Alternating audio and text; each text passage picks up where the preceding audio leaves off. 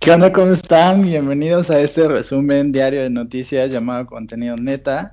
Hoy es jueves 14 de mayo, mi nombre es Mario Liceo Juárez y para poder empezar con las notas que hemos traído para ustedes el día de hoy, tengo que presentarles a mi compañero que es el único rubio que no es el tipo de Alex Intec. ¿Cómo estás, Amango? Hola Mario, ¿cómo estás? Espero que estés muy bien. Yo, por mi parte, estoy de maravilla y estoy sentado, ¿no? Recién bañadito, me siento más bonito y más fresquezón. Este, la verdad, esta vez no entendí mi, tu presentación hacia mí, Mario, entonces la voy a ignorar. Ah, ah pues ¿Me la puedes explicar? Sí, claro. Lo que pasa es que a Alex Intec le gusta este, acosar niños rubios ingleses, o bueno, les, le gusta como tener sexting con, con adolescentes este, güeritos. Entonces, yo sé que tú no eres su tipo porque a ti no te ha llegado ningún mensaje de él. No, no, al contrario, y aparte Alex Sintek ya es muy del 2006, ¿no? O sea, eso ya es para ancianos, ¿no, Mario? O sea, ya, ya, nadie sabe quién es ese güey, ¿no? es como que ah, ya pasó a la historia. Ah, antes de que empieces a decir las notas, porque yo sé Ah, no, yo voy a empezar a, decir las notas. qué, qué bruto. bueno, antes de empezar, antes de empezar a decir mi nota, Mario, que va a ser la que va a abrir este podcast, nada más este, quiero comentarles a las personas que nos escuchen que nos sigan en nuestra página de Facebook para que puedan checar más a fondo las noticias que estamos viendo, pues en, en nuestra página de Facebook siempre publicamos las noticias que se dicen aquí en el podcast y otras noticias que se nos hacen bastante interesante, entre otras curiosidades y cosillas que estamos viendo, bastante interesantes para nosotros y que les publicamos para que también las puedan ver ustedes, ¿o no, Mario? Así es, ahí tienen toda la información por si algo se nos olvida o, yo la, quejeteo, que suele pasar. Pues ahí pueden ver en el, en el Facebook la nota completa para poder leerla. Exacto, pues bueno Mario, voy a empezar este podcast así de forma sublime, de forma especial, en este día súper caluroso, está haciendo calor, híjole, qué horror. Pues bueno, Mario, mi nota se titula de la siguiente forma. Dice, vacuna contra coronavirus tardará al menos un año, escuchaste bien, Mario, un año en estar lista, de acuerdo a la Agencia Europea de Medicamentos. Esta nota dice lo siguiente, la vacuna contra el COVID-19 podría estar lista y disponible hasta dentro de un año. Eh, de acuerdo a una declaración, dice, los plazos de desarrollo de vacunas son difíciles de predecir, dijo la AEM en su sitio web. Según experiencias pasadas, la AEM estima que podría pasar al menos un año de que una vacuna contra el COVID-19 esté lista para su aprobación y disponible en cantidades suficientes para permitir su uso generalizado. Entonces, pues tú sabes, Mario, que primero, antes de poder eh, poner al, mercado o a, la población este, una vacuna, pues primero esa vacuna tiene que ser realizada y después tiene que pasar varios test o varias pruebas para que de esta forma saber que realmente sí eh, realmente nos está ayudando bastante contra este COVID-19 o contra cualquier virus. Siempre las vacunas que se crean siempre pasan por esta ahora sí que por estas secciones de prueba, que son como un test de calidad para ver si realmente funcionan o no, siempre pasando primero por animales, luego ya poco a poco yendo hacia los humanos a ver a, las personas que estén infectadas y ver realmente cómo evoluciona todo este tipo de cosas. Aquí lo que me preocupa Mario es que, ok, se van a tardar un año, pero realmente a mí, este es algo preocupante porque quiere decir que realmente la humanidad no hemos invertido tanto o no le hemos dado tanto el tiempo suficiente a este campo de las vacunas, porque no es posible que todavía nos tardemos un año o nos tardemos eh, un tiempo, o sea, extremadamente largo para poder traer una vacuna. En este caso, el COVID-19 no es un virus que sea tan corrosivo, pero imagínate que fuera un virus corrosivo todavía peor que el COVID-19, pues ahí estaríamos este, bastante perjudicados. Entonces, esto también nos demuestra que realmente estamos todavía muy atrasados en lo que respecta a la medicina o no hemos tenido un avance tan considerable en lo que respecta a esta área. Ya lo hemos abandonado bastante. De hecho, en estos años no he visto muchos avances o no he visto tanta diferencia a los años pasados con respecto a las áreas médicas. Pues es lo que mucha gente dice acerca de cómo eh, pues la medicina puede estar tan atrasada, dado que la tecnología ha avanzado bastante, pues cómo es posible que las farmacéuticas o, los investigadores no puedan eh, hallar una cura este, más rápidamente, pero mucha gente lo que dice es que precisamente por la falta de presupuesto hacia el área de, la salud o en este caso la investigación eh, científica, pues no se ha podido como hacer que este tipo de procesos sea más ágil. Entonces ahí es donde está el problema y donde se pide pues que los gobiernos inviertan un poquito más en este tipo de, áreas que en otras cosas, ¿no? Exacto, entonces pues yo la verdad si fuera así parte de los gobiernos actuales, pues sí destinaría bastante dinero a todos estos estudios porque no es posible que sea una pandemia gigantesca. Imagínate, Mario, ¿cuándo ibas a ver que iba a haber una pandemia global? O sea, que realmente iba a estar en todos los países. Es la primera vez que veo que todos los países están en conjunto y están haciendo una contingencia. Y, y no es posible que se tarde, o sea, es una, es una enfermedad que provocó todo este desorden social y no es posible que aún así tardemos un año, ¿no? Eso es bastante grave y es para que lo tomemos muy en cuenta en el futuro. Ahora, continuando la nota, dice que la EM se mantiene en contacto con los desarrolladores de 33 posibles vacunas contra el COVID-19 y también con los desarrolladores de alrededor de 115 posibles tratamientos contra el COVID-19. Entre otros posibles tratamientos que se están sometiendo a ensayos clínicos se encuentra el lopinavir, actualmente utilizado como medicamento contra el VIH, y la hidroxicloroquina, actualmente utilizadas como tratamiento contra la malaria y ciertas enfermedades autoinmunes. Entonces, pues sí están tratando, pero, o sea, es que sí lo están haciendo, pero va muy lento. O sea, el ritmo de cómo van avanzando es muy, pero muy lento. A comparación con las tecnologías como tú mencionas, imagínate Mario, del 2000 al 2010, ¿cuánto avanzó la tecnología? Avanzó en serio muchísimo. Tú ves, por ejemplo, ya los celulares a comparados con el 2000 y no, son otra cosa completamente diferente. La tecnología avanza bastante, como se multiplica por 10. Pero la ciencia, en lo que respecta a estas ramas, no está avanzando en nada, o sea, va avanzando como que uno, así como que pasito a pasito, entonces esto sí nos va a traer a la ruina si no le dedicamos el tiempo y si no aprendemos de estos errores, Mario. Pues sí, ahorita pues las únicas opciones son, como ya lo hemos mencionado en episodios pasados, pues este tratamiento, por ejemplo, de la transfusión de plasma y pues la inmunidad colectiva son las únicas dos cosas que probablemente podrían detener una epidemia mayor y pues hasta que llegue la vacuna, pues en el momento en el que llegue la vacuna, pues ya no va a ser tan útil. Entonces probablemente ya eh, tengamos otra enfermedad en la puerta y pues ya haya que hacer otra vacuna nueva. Sí, exacto. Estamos ahora sí que todavía en la prehistoria, ¿no? Somos bien unga ungas todavía. Pues la verdad es que yo este, hoy te traigo puras eh, notas pues para cotorrear, porque de las notas que, de las notas que te traigo, pues hay, hay dos que son bastante interesantes, pero que no son así como las más este, como las más importantes del mundo, quizá.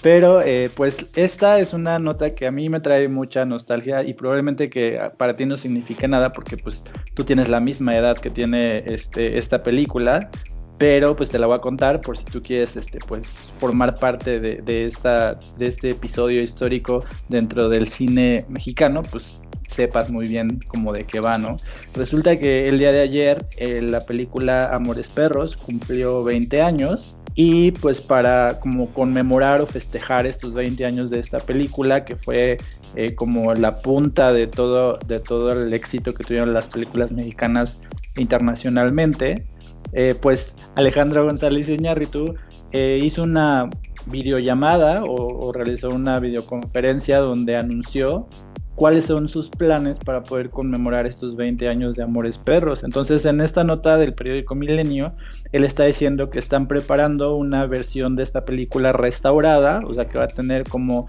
una mejor calidad en cuanto a la imagen, pero aparte está mencionando algo que a mí se me hace muy interesante y que la verdad sí me da muchas ganas de poder ir a esta a esta transmisión, a esta nueva versión de, la película. En el Zócalo, junto con la ciudad, el gobierno de la Ciudad de México, ellos van a proyectar la película eh, ya restaurada, pero aparte de, la proyección va a haber un concierto con las bandas o los artistas que forman parte de ese soundtrack o de la, de la música que acompañó Amores Perros. También va a estar Gustavo Santaolalla y van a hacer este tipo de proyección que, que está como muy de moda cuando estás como viendo la película y el audio, la música está siendo tocada en vivo por, por orquesta o por músicos. Entonces, eso es muy emocionante porque entonces vas a poder ver la película restaurada, pero aparte vas a escuchar la música en vivo dirigida por Gustavo Santaolalla en el Zócalo Capitalino.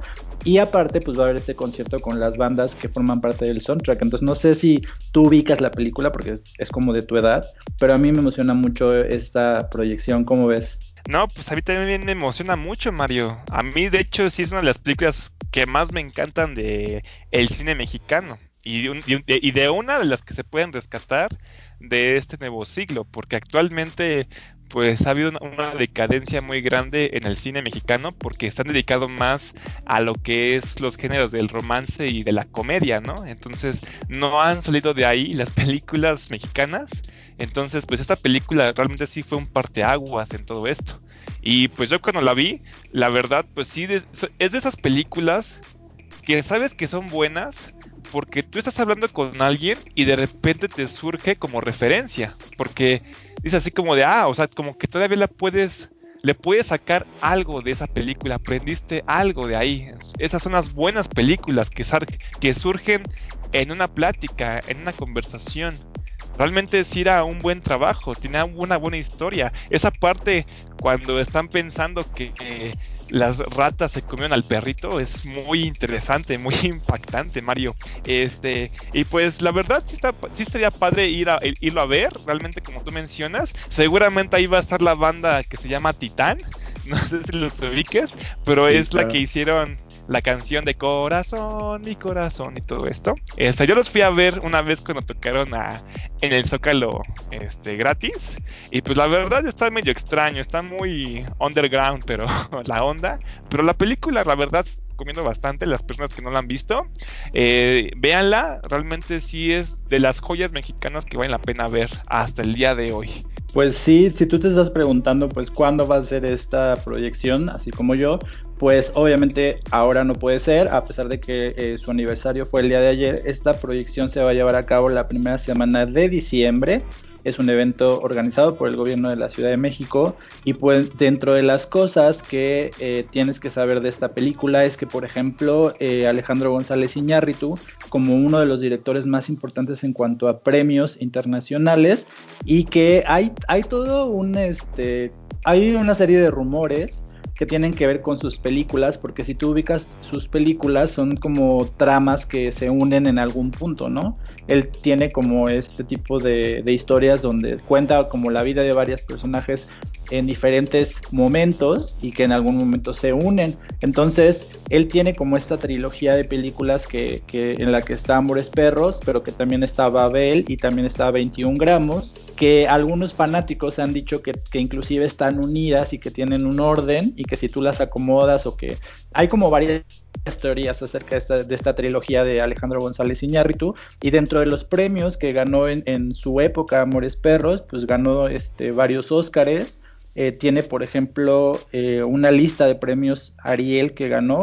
También tiene el premio a mejor película en, lengua no inglesa, el, el, Oscar, y fue la primera película mexicana que ganó este premio y a partir de la cual los directores mexicanos fueron ganando o fueron reconocidos por la Academia Estadounidense de, de Cinematografía y pues prácticamente González Iñárritu le abrió la puerta a los demás eh, directores mexicanos para lograr lo que han logrado hasta ahora. Sí, exacto. Y pues desgraciadamente aquí en México pues casi no se impulsan este tipo de carreras de dirección. Entonces pues vemos que directores tan grandes que tenía México que comenzaron haciendo películas mexicanas pues actualmente están haciendo películas ya allá en Gringolandia, ¿no? Este director pues es conocido también por haber hecho la película de Birdman y la película del Renacido, que gracias a esa película Leonardo DiCaprio consiguió su primer Oscar, ¿no? Entonces, gracias a un mexicano consiguió su primer Oscar. ¿Sabes qué es lo más curioso de eso? Que Leonardo DiCaprio en varias ocasiones había sido relacionado con comentarios racistas, o sea, había como ahí una historia que decía que él había mencionado algo acerca de los mexicanos en algún momento y gracias a un director mexicano él ganó el Oscar. Exacto, entonces Leonardo DiCaprio debe estar bastante agradecido por los mexicanos y cómo poco a poco vamos inundando o vamos acaparando esta industria del cine, porque ya van varios Oscars seguidos que un director mexicano se lleva el Oscar, ¿no, Mario?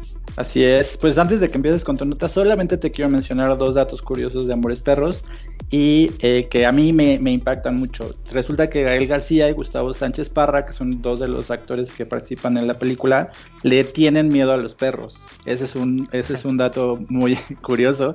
Y el segundo, que yo lo tuve que buscar porque estaba muy preocupado cuando vi la película, es precisamente que ningún perro fue lastimado durante el rodaje, pues se utilizaron algunos efectos o algunas cosas para que los perros que salen en la película pues no sufrieran ningún, ningún tipo de, daño. Entonces ninguno de los perros que salen en la película fue lastimado.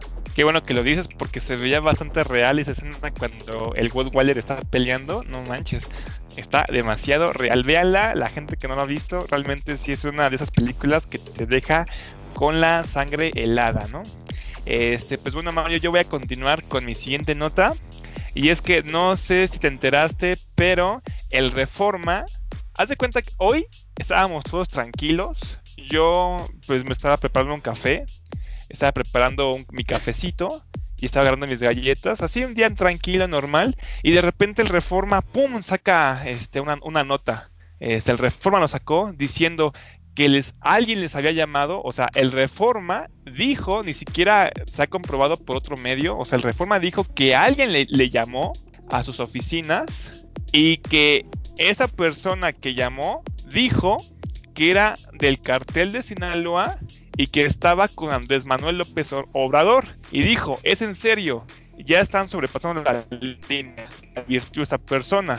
Dijo, la siguen sobrepasando, vamos a volar su edificio.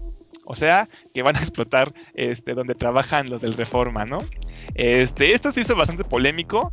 De hecho, em, pues ahora sí que hasta Andrés, Manuel López Obrador también salió a decir que pues, realmente no lo metieran en sus pedos, que él no tenía nada que ver realmente.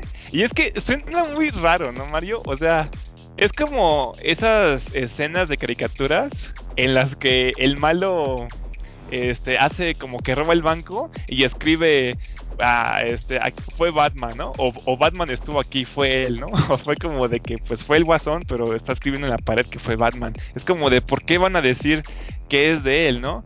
O sea, hay varios expresidentes que han tenido, este, o los acusan, o están pensando, así como algunas teorías que tuvieron que ver con los carteles, etcétera. Pero ¿cuándo has visto que un cartel está diciendo, ah, sí, yo estoy haciendo esto por Felipe Calderón, o ah, yo estoy haciendo esto por este Andrés Manuel López Obrador, reforma, y luego más reforma que yo he estado viendo que, o sea, sí, Andrés Manuel López Obrador lo ha atacado, pero tú ves sus números, Mario, y han caído bastante. Tú ves, o sea, tú de hecho puedes ir a su canal de YouTube, ve los videos y tienen un montón de dislikes, o sea, nadie los quiere y tienen un, o sea, tienen poquitos suscriptores y tienen dislikes así súper fatal, Mario. Entonces, pues López Obrador salió a decir que pues realmente no tiene nada que ver. Dice, pues, o sea, dice, o sea, sí, yo he salido a quejarme de lo que han dicho porque han dicho mentiras. Pero eso, a que me están diciendo que ahora los estoy amenazando con el narco, oye, pues hasta dijo, oye, eso ya es pasarse un poco, ¿no? Este, tú no sé cómo veas todo esto, Mario. O sea, lo que tú estás diciendo es que en realidad el Reforma está inventando esto, que está haciendo esto como para echarle la culpa al presidente. Sí, así es. Es lo que estoy diciendo. Que claro, obviamente salieron este, varias personas de la derecha a tuitear que realmente estaban este, a favor del reforma, como fue el caso de Felipe Calderón, que puso un tweet de la que dice lo siguiente. Dice, mi solidaridad con los empleados, reporteros y directivos de reforma. El Estado debe hacerse responsable de encontrar al autor o autores de las amenazas contra el diario y proteger a sus integrantes. Muy curioso porque abajo de este tweet que pone Felipe Calderón, justamente ahorita que estoy en Twitter y lo estoy viendo, abajito hay un tweet que dice una persona, le contesta a Felipe Calderón, diciéndole mi solidaridad con Edgar Monroy, con Olga Warnat, con Anabel Hernández y con las familias de tantos periodistas perseguidos y asesinados a raíz de tu guerra contra el narco, que más bien resultó tu vil negocio. Bueno, esa es una opinión de, una persona. También salió este, Denise Dresser, que pues tú sabes que Denise Dresser es de Reforma, y ella tuiteó lo siguiente, dice, cuando López Obrador agrede a la prensa, da permiso para que otros también lo hagan. Tratar al periódico como piñata personal desmerece al presidente, atiza el odio de sus seguidores y exige la defensa de quienes orgullosamente escribimos ahí, mi solidaridad con reforma. Entonces, aquí está bien. Este, yo no voy a decir, o sea, yo sí te estoy diciendo que posiblemente lo inventaron, pero tampoco lo quiero afirmar. Precisamente mi punto de vista está muy apegado a lo que está diciendo Denis Dresser. A mí me parece que el presidente se ha excedido en sus señalamientos y en sus acusaciones hacia ciertos sectores y que eso obviamente genera cierto odio ante, ante las, las personas que lo siguen.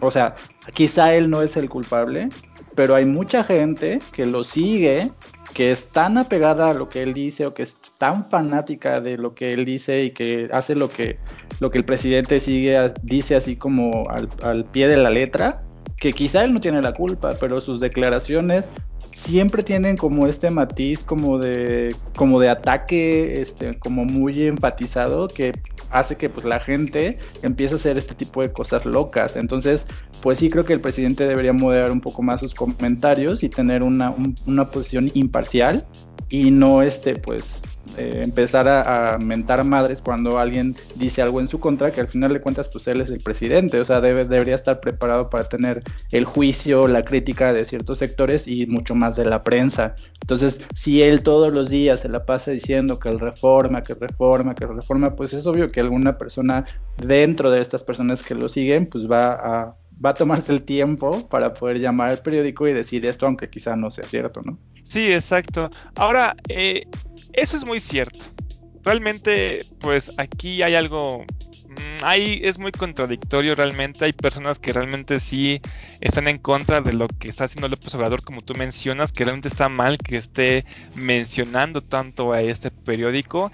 Y hay otras personas que dicen es que realmente sí está mintiendo, es lo que dice López Obrador. Es como de, es que, ¿cómo es posible que estén diciendo, es, o sea, que estén mintiendo, o sea, que se está comprobando que se estén mintiendo? y que el Reforma todavía salga a decir que realmente es la verdad. Y es de diario, o sea, es, de estar diario y diario y diario diciendo y diciendo que realmente no es así y bla, bla, bla, bla, bla, ¿no? Pero pues, aún así, este... Ellos pueden seguir este, criticando al, gobierno, no la han dejado de criticar desde, desde el año pasado. Si tú entras al Reforma, todo tiene que ver este, en contra de López Obrador. No hay ninguna noticia que realmente diga que hay algo bueno o un pequeñito algo bueno que haya hecho. No hay nada. Todo es en contra. Entonces, pues López Obrador menciona cuando está mintiendo en alguna noticia, pero al menos no dice así como de, ah, están diciendo que yo soy culero, pues entonces que chinguen así, ¿no? así como a, las personas, ¿no? Este, pues sí, este, como tú mencionas, sí sería como incitar un poco el odio. López Obrador dice que realmente no es así, que realmente él es pacifista, que no quiere que estén llevando represalias a estas personas, a los periódicos, no quieren que lleven las represalias al reforma, palabras que él mismo dijo hace muy poco.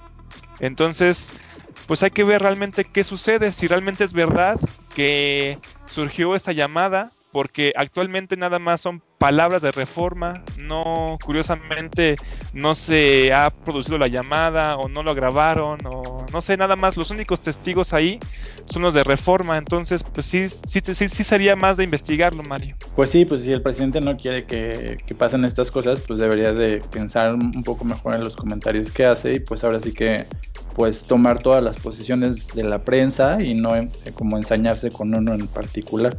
Pero bueno, yo te tengo una nota que viene en el periódico La Jornada, que es un periódico que hasta donde yo tengo presente el presidente sí quiere un poquito, al menos no los odia. Y eh, este, esta nota está hecha precisamente por ellos, porque ellos llevan a cabo eh, como una encuesta o monitorean los precios que tienen los productos de la canasta básica y el día de hoy están informando que durante esta época de pandemia o de COVID el precio de los alimentos ha aumentado en un 83%. Ellos señalan que la canasta básica, que está formada por 16 productos, eh, entre los que están la manzana, el plátano, la naranja, la guayaba, el bistec, la carne de res, etcétera, eh, tenían un costo normal, o sea, para comprar como todos estos 16 productos, la gente normalmente gastaba 405 pesos y que a partir de que se dio el anuncio de la pandemia en el mes de febrero, estos productos han llegado a alcanzar en total 742 pesos.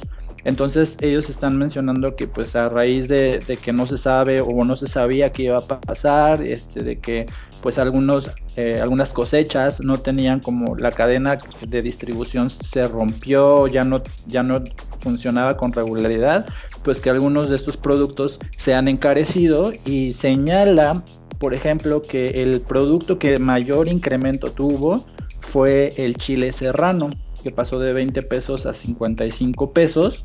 Y eh, pues también está mencionando algo que yo te quiero preguntar, porque haciendo referencia al presidente Peña Nieto, al expresidente Peña Nieto, yo no sé si tú lo sabes y espero que me lo contestes lo más rápido que puedas y no lo busques en Google.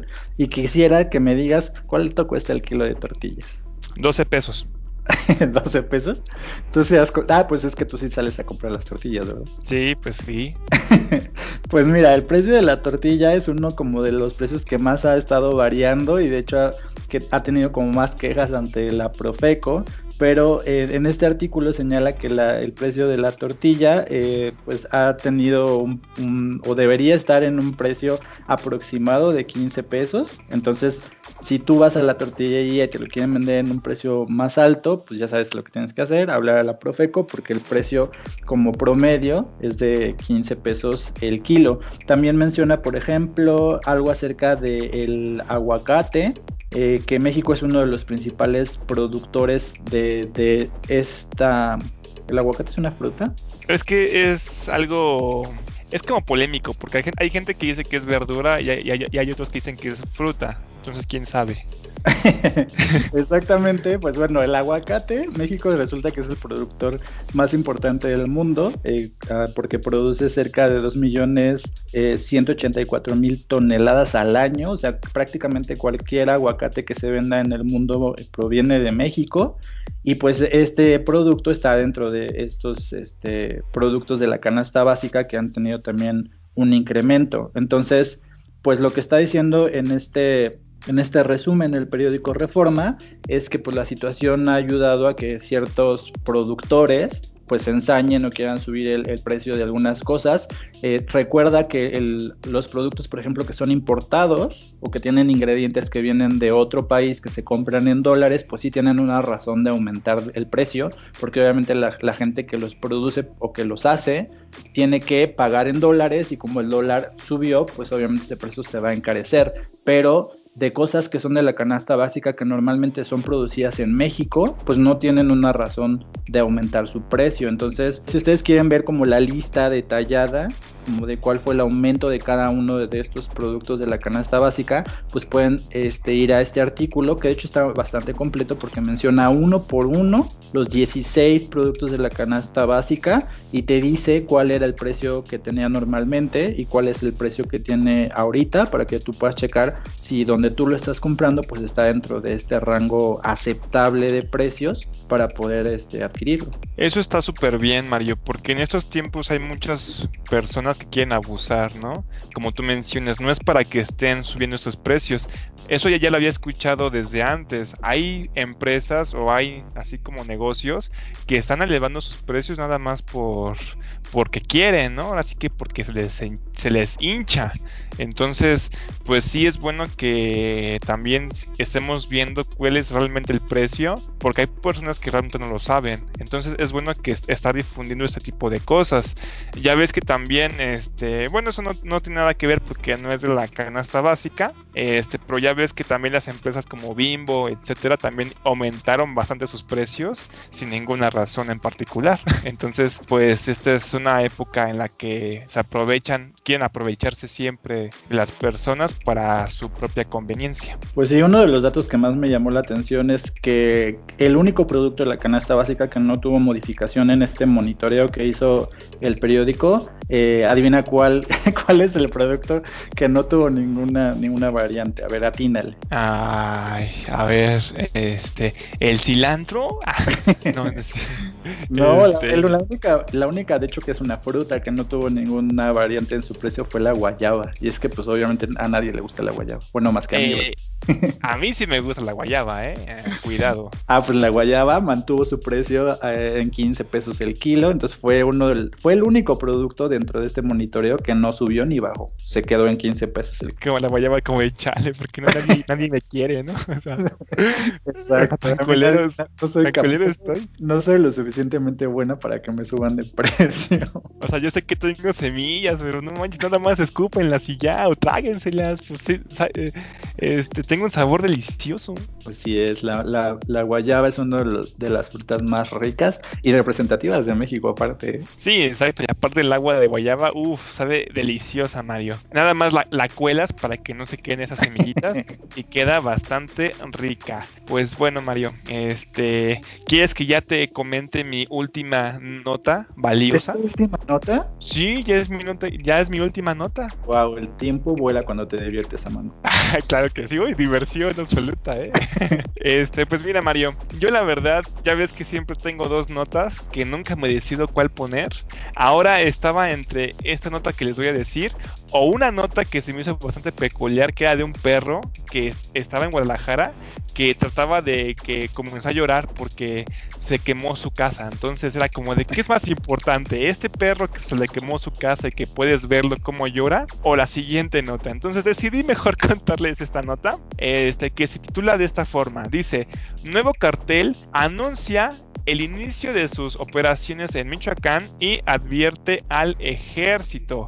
Uf, bueno, para los que no sepan, yo soy de Michoacán, entonces esto me altera. De por sí, Michoacán siempre lo han visto como un estado muy, muy pesado, ¿no? Muy tierra así roja, tierra así como de, de sangre, así como muchos cárteles, ¿no? Muchos, hay mucha violencia y todo esto. De hecho, cuando siempre digo que soy de Michoacán, siempre me dicen, ah, te escapaste, ¿cómo te escapaste de ahí? Y es como, no manches, ahí debe tener su pistola, ¿no? Porque dicen que son tierras calientes, ¿no? Este, bueno, pues ahora con esto, pues no le va a traer este, mucha, ahora sí que mucha buena reputación a este estado.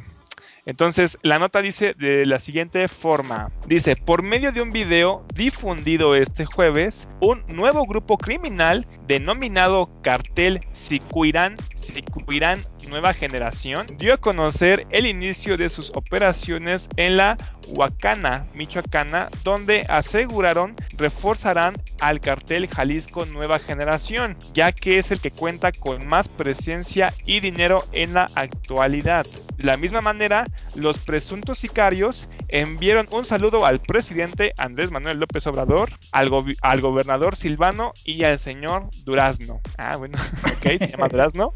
Este, continuó, dijeron, hicieron además un llamado a las Fuerzas Armadas para que se abstengan de entrar a su territorio e incluso advirtieron que no se harán responsables de su seguridad.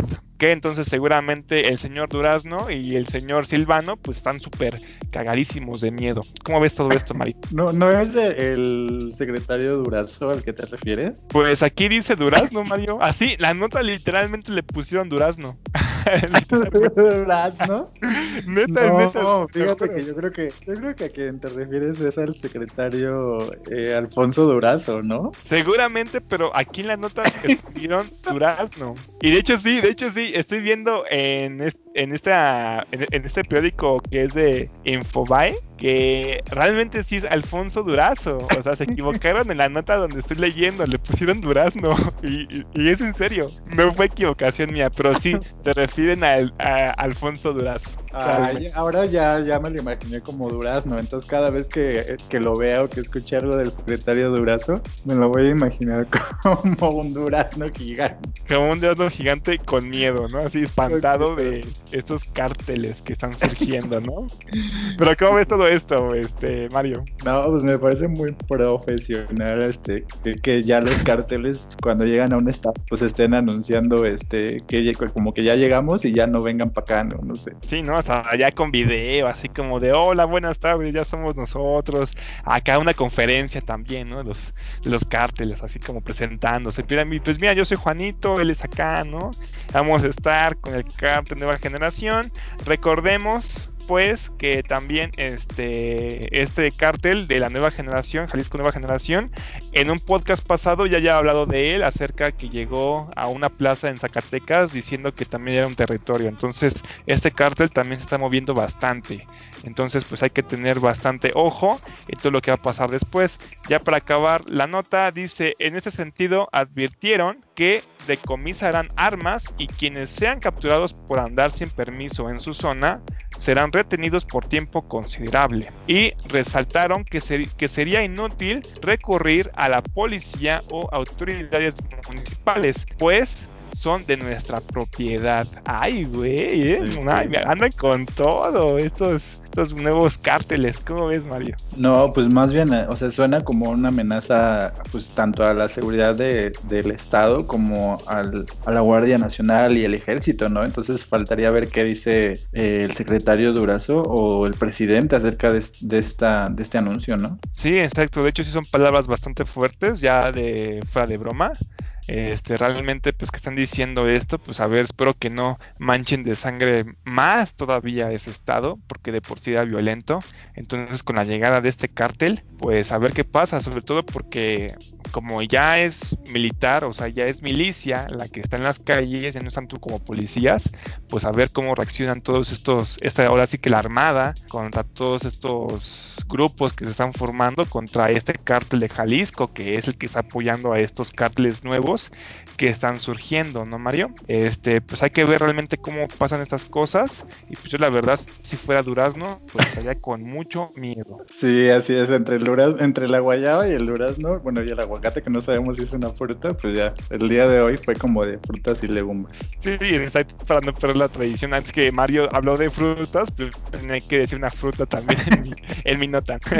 sí, oye, pues esta nota que te quiero contar es este, pues de estas notas que a mí me llaman mucho la atención, pero que a lo mejor a nadie le importan, porque tiene que ver con un anuncio que, o bueno, más bien con una proyección que está haciendo esta empresa que se llama Comparison, que es una empresa que, que atiende a, firmas pequeñas y medianas para poder hacer como proyecciones de cómo, cómo les va a ir en el futuro y que hace como proyecciones de tipo económico y que está diciendo que para el año 2026 eh, el ejecutivo Jeff Bezos así se apellida, Jeff Bezos podría ser el primer trillonario del mundo. Porque tú sabes que ahorita pues hay millonarios, hay billonarios, pero no hay ningún trillonario porque es una cantidad como muy grande de dinero y que Jeff Bezos podría ser la primera persona en el mundo que se convierta en, la persona más rica, pero que acumule trillones de, dólares en este caso, ¿no? Entonces, en la nota se menciona que Apple, por ejemplo, fue la primera compañía en tener un valor por encima del trillón de dólares.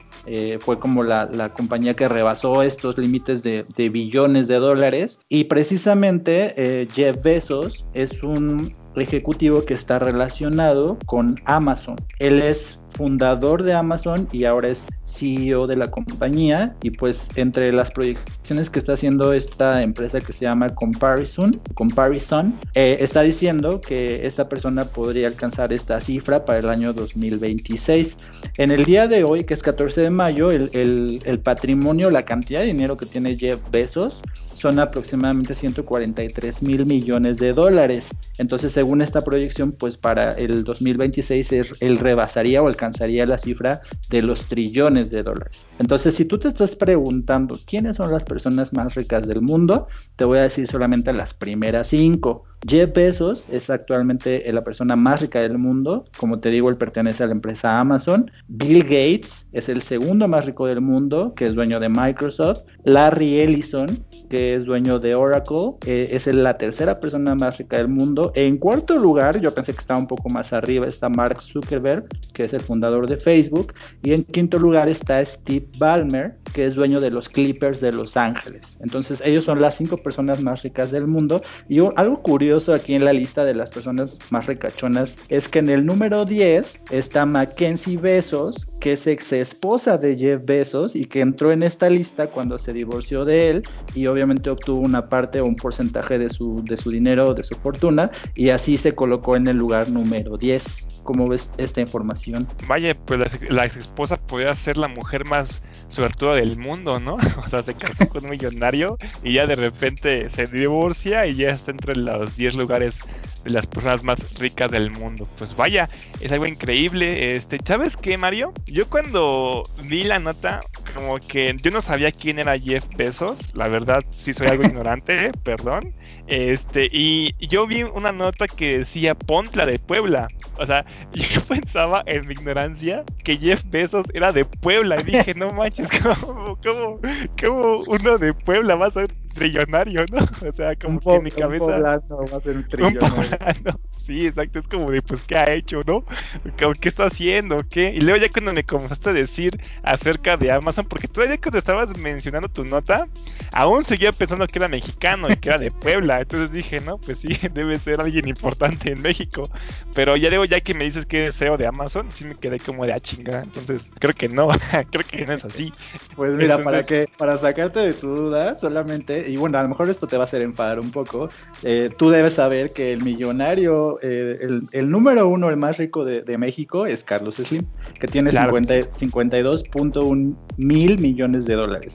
Y el segundo, el personaje más rico de México es Ricardo Salinas Pliego, que tiene 11.7 mil millones de dólares. Entonces, nada más como dato curioso, como dato curioso, esas dos personas son las, los más ricos de México y no aparecen como obviamente en el top 10 de los más ricos del mundo, pero pues es para que lo sepas nada. Sí, pues ya sé puro corruptazo. Bueno, sí, sí, nada más, nada, ni, ni, ni tengo palabras ya para decirles. No tengo pues bueno, para que, para que Carlos Slim alcance a, Jeff Bezos, pues está cañón. Pero pues en el 2026 Jeff Bezos se va a convertir en el hombre más rico del mundo, llegando a la cifra de los trillones de dólares. O sea, imagínate qué cantidad de dinero va a tener este tipo, que alcanzaría para poder repartirlo entre todas las personas del mundo y aún así le quedaría dinero para él. Bueno, es que Amazon sí se supo aplicar, ¿no? Realmente sí está, ahora sí que en bastantes áreas, en lo que respecta a las necesidades personales, como por ejemplo en el sentido, en el servicio de streaming, tiene el servicio este de tienda online, tiene este servicio de paquetería, o sea, se supo aplicar bastante y, y, supo adoptar su marca a diversos servicios. Entonces, yo creo que por esa razón está aumentando bastante su ganancia, bastante su dinero. Y pues también en el área de la tecnología o en la programación, pues también han metido bastante de su cosecha. Entonces, pues sí, este realmente sí no me, no me sorprende tanto que ese señor esté creciendo bastante. Amazon actualmente está haciendo, o sea, de sobrenombre, o sea, es, muy sonado. De hecho, tú vas a Amazon Prime y de hecho sí se ve que tiene bastante dinero porque tiene, tiene películas de Disney, tiene películas las de Star Wars, o sea, tiene bastante catálogo Amazon Prime. Entonces, pues sí te das cuenta que realmente se le está invirtiendo bastante, ¿eh? Y entonces sí está choncho. Pues aquí podemos ver, al menos en la lista de los cinco más ricos del mundo, que la lana está en la tecnología y las redes sociales, porque de los cinco más ricos del mundo, solamente el quinto, que es el que es dueño de un equipo de básquetbol, no, no se dedica a la tecnología, pero los otros cuatro están dentro del mundo de la, de la tecnología y son los más ricos del mundo. Así es, entonces, de moraleja, estudien computación, chicos, no estudien, Estudien comunicación. informática. Exacto, estudien informática, computación, algo que les genera dinero, no sean artistas, no sean músicos, nel, nel, nel, estudien para las nuevas tecnologías, que eso es lo del futuro y eso es lo que va a dar dinero. Pues bueno, este Amango te dejo para que te hagas una agüita de guayaba y pues no vayas a, a amenazar a- al durazno, ¿no? Mejor amenaza una pera o una manzana o algo así.